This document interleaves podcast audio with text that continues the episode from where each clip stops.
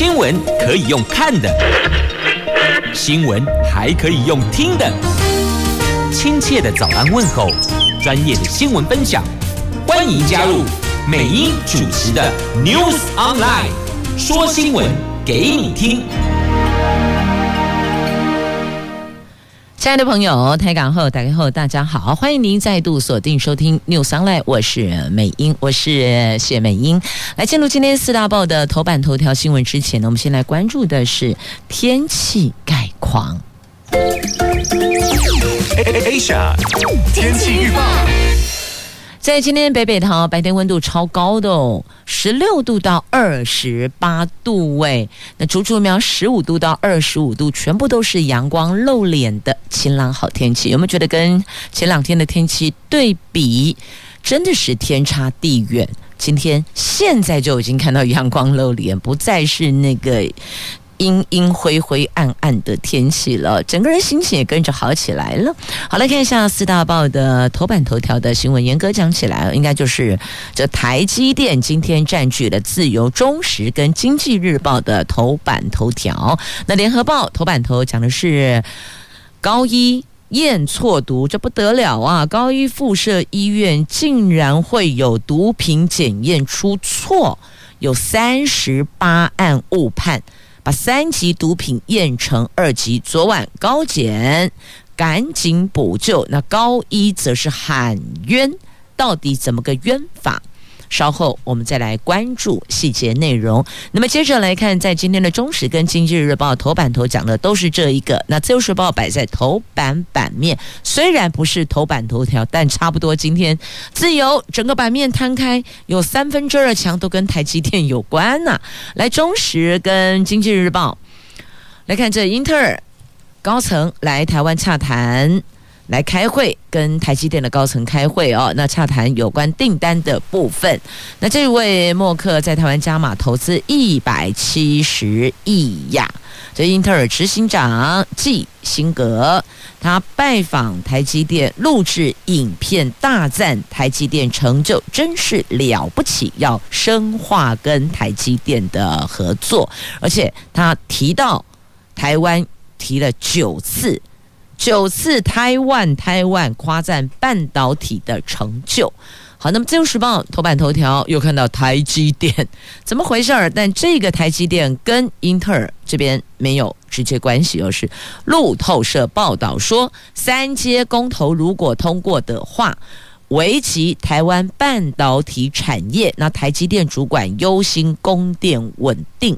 哎，奇怪，这个标题你可能觉得怪怪的，不是这些半导体产业希望供电稳定才不会跳电吗？那为什么要忧心供电稳定呢？好，天气好，心情应该要好，可是看来高一的心情没有很美丽哟。我们来看联合报头版头条的新闻：高雄地方法院去年底审理的一宗毒品案，被告质疑施用三级毒品，怎么被一施用二级毒品罪给法办，法官清查之后发现，高一把三级毒品误判为二级毒品，因此判决被告无罪。高雄及桥头地检署全面清查，发现因为误判而起诉的案件有三十八件，其中十三件无罪，二十五件有待厘清。法务部已经下令尽速查明呐。啊，为什么检验会出差错嘞？高雄医学院。应该这么说吧，高一附设医院啊，完整的称应该是高一附设医院，在今年的五月。有一宗判决中，他提出早前因为无法准确区分两者的差异，没有办法验出到底三级二级。那直到去年十一月开发检验方法，才发现了他们这两种是双胞胎。那昨天强调，他们不是误判，是缺乏标准品去依这个标准品做判读，检测方法也没有建立。那目前已受理复验，好，所以为什么高医会喊冤？冤在这里呀，因为两个没有办法准确区分他们的差异，但是呢，一个是三级，一个是二级，两者不同啊。但你要给我一个可以判读的标准品嘛？那没有标准品给我判读啊？到底这个叫做？灰黑还是叫做灰白？你要好啊，姐的标准好去判断嘛，但是都没有。所以高一说，我们不是误判，我们是没有标准品做判读，所以他们说不要讲我们误判。哎，这个对医院来讲很伤哎。难道其他的检验也会出错吗？这个是合理会做一个联想，所以难怪高一要跳出来喊冤呐。那现在因为。整个回去清查，被告抗辩都曝光。那清查之后，有十三个案子判无罪，无罪之后还有，你以为是结束了吗？画下句号了吗？并没有，本来判有罪，后来现在无罪。那接着未完待续的是国赔，了解了吗？啊，这后面还有比较复杂的部分，就让有关单位去厘清吧。但因为最近。那个病毒破口在 P 三实验室，所以大家对于这种我们既定印象里边认为这个应该是霸魂级几班百分之一万哦，还不是只有百分之百，是百分之一万，应该不会有问题的，肯定不会出错的。可是破口都来啦，那现在警官就警察杯杯很担忧，毒贩跑政府前面。新兴毒品是霸霸款呐，我们列管六百六十二种，改化学式就躲过了。所以现在警察杯杯很忧心，毒贩跑政府前面，请问以后要怎么去抓呢？就算抓到了，但是改化学式就躲过了。学者说要更新验毒仪器，法务部。定 SOP 要去揪新兴毒品，所以在这里哦，我觉得我们还是要回去哦，教育我们自己的小孩儿。有些食物、有些东西哦，别碰；有些场域，你一旦离开了再回来，那个饮料、食物就不要再吃了。但你可能会说：“哎呀，这样子那个范围太大了，怎么教孩子去判读？”反正有一些比较特殊的场合，那一般正常的餐厅是不会有问题的啦。基本上来讲，应该比较不会有问题。诶，现在讲讲，我也觉得“应该”这两字用的也觉得有点忐忑。诶，因为那个 P 三实验室应该不会有问题，有问题啦。那现在高一这个事情应该不会有问题，要有问题。但是高一说是因为缺乏标准品，让我去做判读啊。所以这个他们两边再去厘清啦。但总而言之，言而总之，就是我们自个儿要小心一点。有些每天送你吃东西的，要跟孩子讲哦，天下没有白吃的午餐，也没有不劳而获的。那每天请你吃这个。每天喂你吃东西，要小心里边有没有问题。持续性的，因为那个喂毒是这样子，每天一定要一定的时间，你一定要衔接上，一段时间以后就会体内产生毒瘾需求，就要告诉孩子，如果固定每天都有谁请你吃东西，要提高警觉。总而言之，现在只好回到自己身上哦，好好的留意一下。小黑的状况，毕竟现在新兴毒品太可怕了，无孔不入。他那个变脸的速度哦，乔装的技术哦。比那个 spy 还厉害呀！继续呢，我们来关注在今天的《自由时报》的头版头条的新闻。看这个新闻标题，你要再好好的再看两眼，你才知道它的意思。其实是担心哦，供电不稳定啦。因为今天《自由时报》头版头条标题是写台积电主管忧心供电稳定，你可能第一眼的感觉说啊，不是应该要供电稳定，半导体产业才能够安心吗？他为什么忧心供电稳定？应该说忧心稳定供电的问题，会担心万一不稳定的话怎么办？嘞，那路透社又报道，三阶公投如果通过，会危及台湾半导体产业呀。来，十八号，台湾将就迁移一座新的天然气接收站，我们叫三阶。讲三阶，你可能会比较觉得熟悉哦。三阶进行公投，那三阶被视为是晶片制造强权的台湾，能够确保能源供应安全的关键。现在面临保育人士和反对党的攻击，好，今天自由时报是这么报道的哦。那三阶计划可以促进二零二五年前提高天然气占发电量一半的政府目标，也有助于供应护国神山台积电等台湾半导体厂所需要的用电呐。那报道说，台积电很担心被卷入两极化政治，而且避开公投辩论。不过，有一名匿名的主管说。半导体业长期以来一直担心的问题有土地、水跟电。担心台湾土地、水跟电受限，但这个当中电力是最大的顾虑，尤其是稳定供电。台湾半导体协会和台积电都不愿意置评公投，他们不想，简单讲，不想去淌这个政治口水啦。那所以很多人都问了嘛，你不要告诉我全部都同意。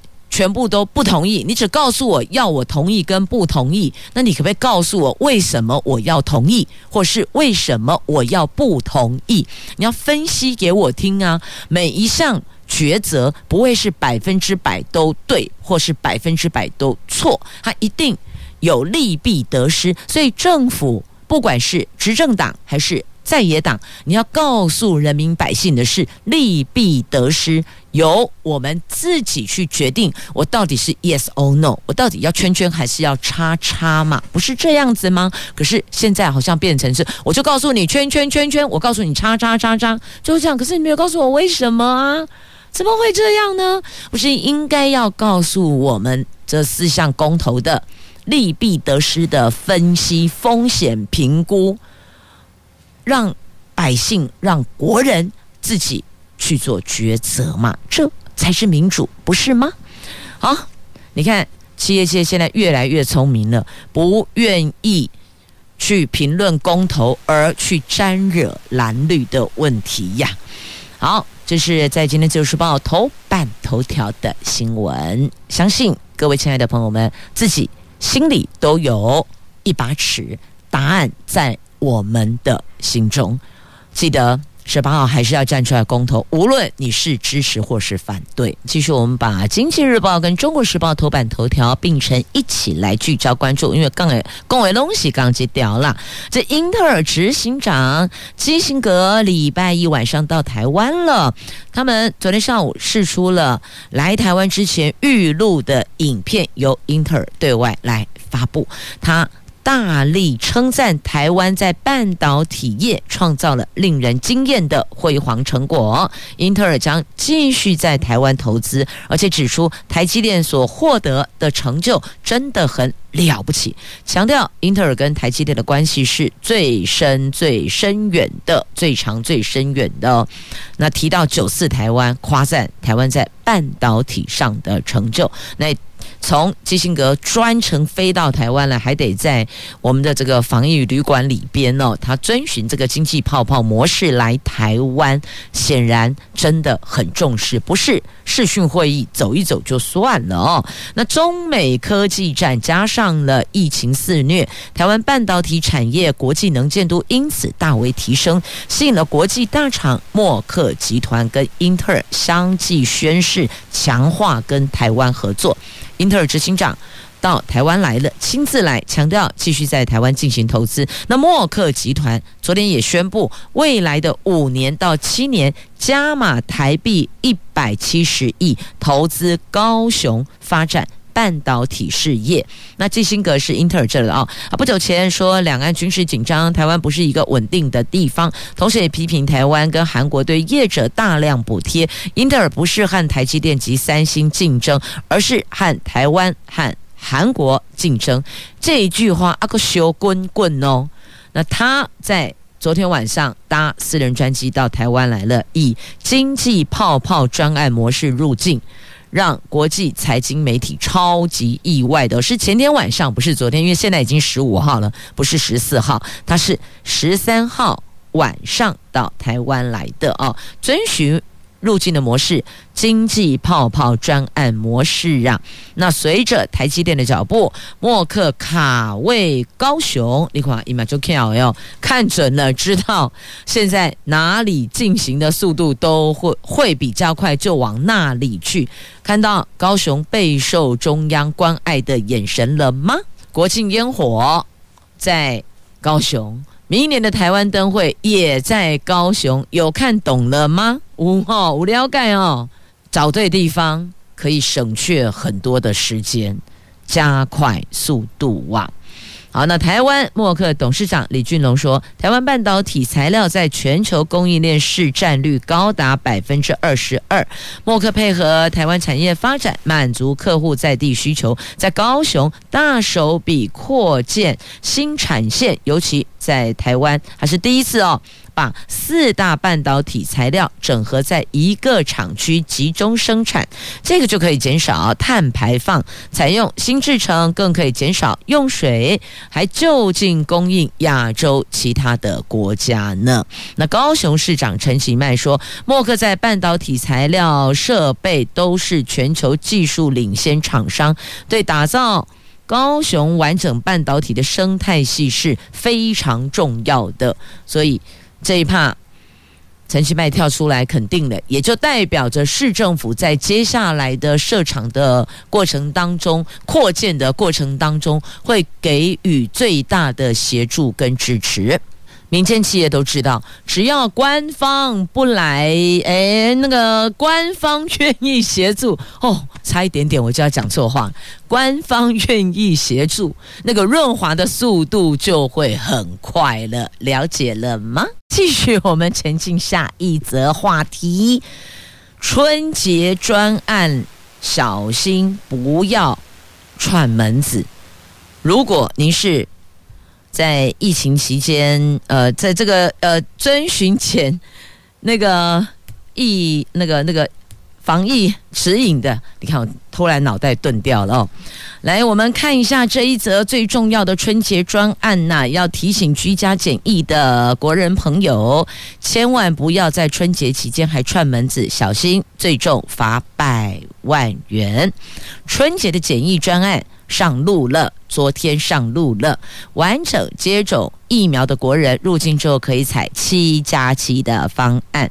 指挥中心统计，第一批春节检疫专案回国的有八百二十六个人，其中有五百五十七个人选择七加七方案，这个部分占比百分之六十八。负责调度集中检疫所的卫福部。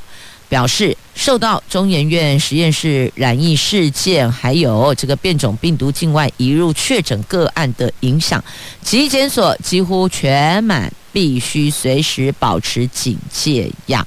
那对于这个七加七，有将近七成的国人选择七加七，就是完整接种疫苗的国人入境之后。采七加七的，在第一批有百分之六十八，接近七成了。但是呢，有人对于这个七加七的专案并不是那么的看好。这个人是台北市的副市长，他担心恐怕会付出惨痛代价呀。他公布有一例。在十四天检疫解除隔离之后还确诊的个案，所以黄珊珊批评七加七或者是十加四检疫措施，恐怕会让台湾因此付出惨痛的代价。那指挥中心说，这个确诊者是昨天公布的境外个案，本国籍的一名三十多岁女性解隔除解除隔离后确诊，那显示。他从他的 CT 值看到显示才刚刚染疫，但是境外移入几率的比率是比较高的，认为不是本土，应该是境外移入的。但黄珊珊所言也并不是空穴来风，确实会担心，会顾虑呀。好，春节专案最重要要提醒你，不管你选择几加几啦。重点千万不要串门子啊！有些人就觉得啊，贵你嘛，没关系呀、我好像已经要骑满了，但绝对不可以，千万不要串门子哦，很担心会成了防疫的破口，因为过年那个情绪来了，气氛到了，心情好了，熊熊没基地，跑去串门子不可以。指挥中心特别强调，检疫期间还敢去串门子。敢这么做，就开罚十五万起跳到一百万，绝对要再三宣达。那居家检疫这两年一直在执行，包括电子围篱等等，社政体制对于居家检疫者的关怀都做得很熟练。对于这样的防疫政策，陈时中说他是有信心的。可是黄珊珊说担忧啊。怕会付出惨痛的代价。那另外呢，有传出说 AZ 疫苗对 Omicron 不好啦，对这一个新型的变种病毒无效。陈时中说过度解读不好。不行，不可以这么说。他否认了，他认为过度解读就是不好。好，这在今天的联合报的 A 五话题版面有报道，详情您就自行翻阅。继续，我们来看联合报头版下方的新闻呢。这美国国务卿布林肯说，北京激进行动让人忧心啊，这是他访问东南亚提出的。他重申台湾海峡和平的承诺，那也。批评哦，中国则批评呢，美国在进行挑拨，与拜习会精神是不符合的。哎呀，怎么会？你的老大，我的老大，两个这样礼尚往来，要以礼相待，结果呢，团队弄得呀针锋相对啦，怎么会这样呢？美国国务卿布林肯十四号在东南亚进行访问时，他。他提出来的，他说：“美国推动建立自由开放印太地区，而北京的激进行动让人忧心。美国将和其他国家反制，台湾海峡和平稳定是符合美国长远利益，也是美国长期的承诺一样。”他说：“印太地区是世界最具有活力的地区，确保印太地区不受胁迫，可以和所有人往来，这关系到大家的利益。然而，从东北亚到东南亚，从湄公河到太平洋岛国，对北京的激进行动都有着许多的担忧啊。”那布林肯指出，北京的行动包括声称公海是自己的，透过补贴国营企业扭扭曲的开放市场，不同意其他国家的政策就拒绝出口或是撤销合约，从事非法捕鱼等等啊。他说，区域内的国家都希望改变这个行为，我们也是一样的。那这个是美国决心确保南海航行自由的原因啊。啊，所以。在在都是看着中国的行动，在注意、在调整、在加强的哦，所以这话说的让北京不舒服啊。这中国就批评美国是在进行挑拨，这个跟拜登、习近平两个人的拜习会的精神是不符合的。好，那么接着我们再前进下一则新闻，来看国内的新闻话题了。餐饮业再传掌声响起，全联农历年前拼冻涨，那必胜客单项最高多五十块钱呢？哎，单项多五十算高的耶。那目前达美乐暂时观望评估不跟进。那全联的董事长说，他尽力沟通抗涨，让国人在农历年前好过年，但并没有说农历年后不调涨哦。我们要看得懂他讲的重点在哪里。不过只要农历年前不调涨，也算是有照顾我们了啦。龙爱甘温呐。餐饮涨价潮还没平息哟，继麦当劳、肯德基等速食业者之后，披萨龙头必胜客昨天也宣布要涨价了，整体平均调幅是百分之三十一，也就是说，以前你要花一千块钱可以搞定的，现在得花一千三百一十块。才能够搞定，但是呢，另外一家连锁披萨品牌达美乐则说他们不涨价，表示将和消费者站在一起，和全民一起抗涨，还要逆势推出多项的优惠组合来抢市场的消费者呢。所以尽力沟通抗涨。尽力沟通在这里哟，你必须要去联系这些供货的厂家，商品上架的厂家，愿不愿意大家联手拼冻涨？这价格调整对我们来讲，可能这个品相多了十块钱好了，但对于生产的业者来讲哦，只要多十元，它的总体营收就会增加很多呀。好，再继续来关注的是哦，现在教育部说学校就高中哦。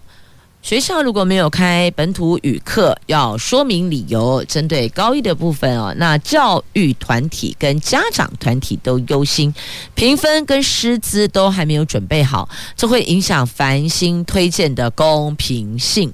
但我们必须要说，繁星推荐真的有百分之百公平吗？那些交出去的报告啦、资料啦，真的都是每一个孩子自己写出来的、自己去制作出来的吗？我说的是每一个孩子哦。所以你说要绝对的稳定的推荐公平性哦，这恐怕当中还是有些空间。可以讨论的。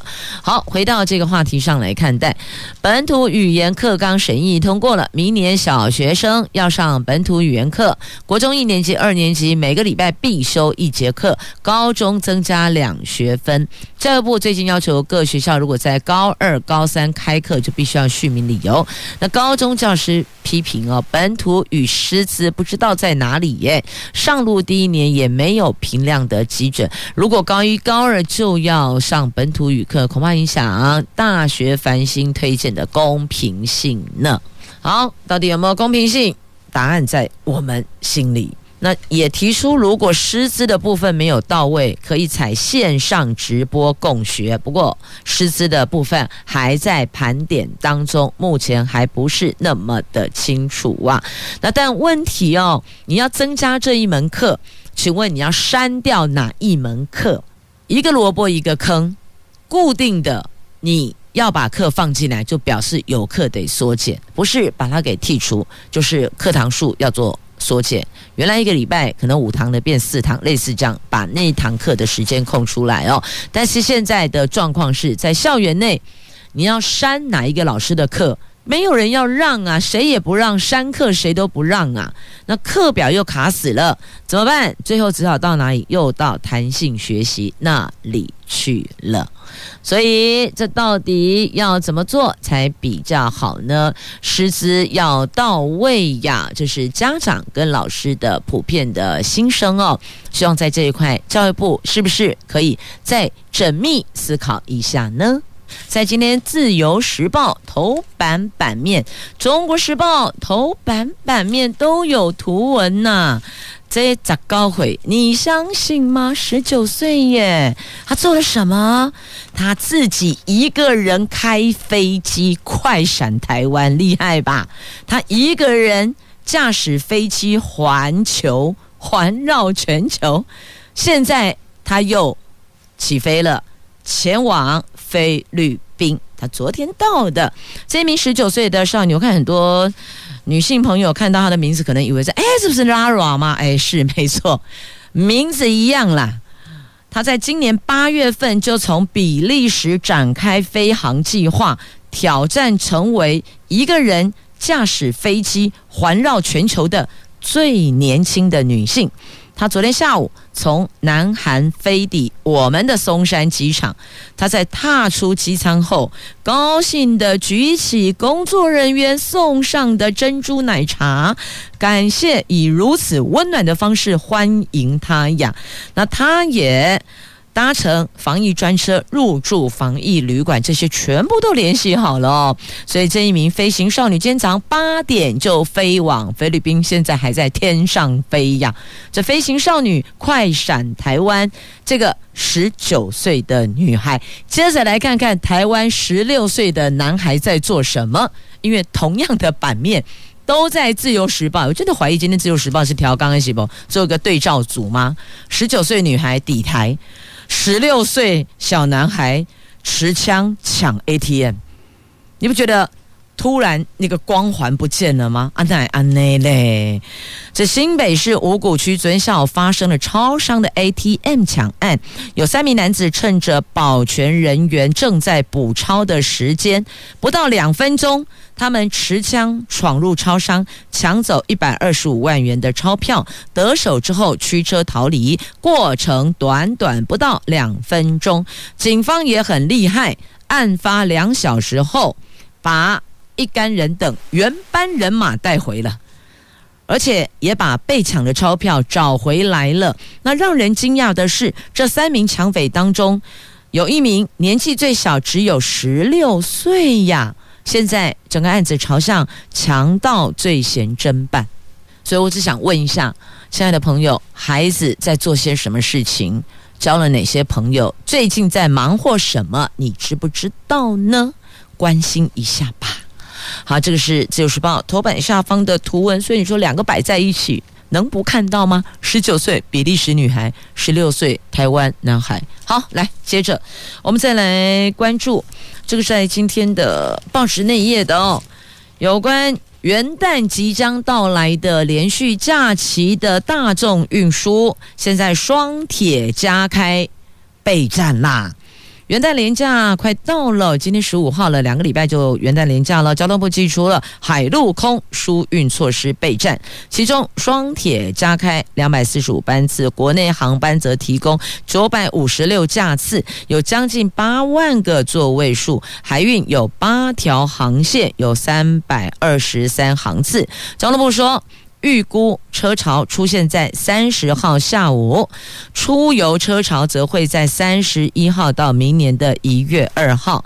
那在各大风景旅游区热点全天候都是车多人多的，特别提醒用路人要留意，要注意。出门前先掌握道路的状况、塞车的情形，再选择前往的。哪一条路线？这样可能对于您的时间会比较节省哦。好，那现在呢，交通部建议避免塞车，长途以台二线、台九线、台六十一及台六十三线等四条路线替代国道，短途则是以七条地区替代道路来分散车流，同时实施精进式匝道一控。高承载管制等相关的管制措施。另外，元旦连假疏运期间不实施全国性客运优惠措施哟。那返乡车潮预计明年一月一号中午起到一月二号，公路总局将在每一个拥塞路段规划替代道路，弹性调整号志。用这些方式来疏导交通，所以刚刚美英说了，要出门前先掌握一下道路塞车的状况，再选择行驶哪一条路线，可能比较能够节省您宝贵的时间呐。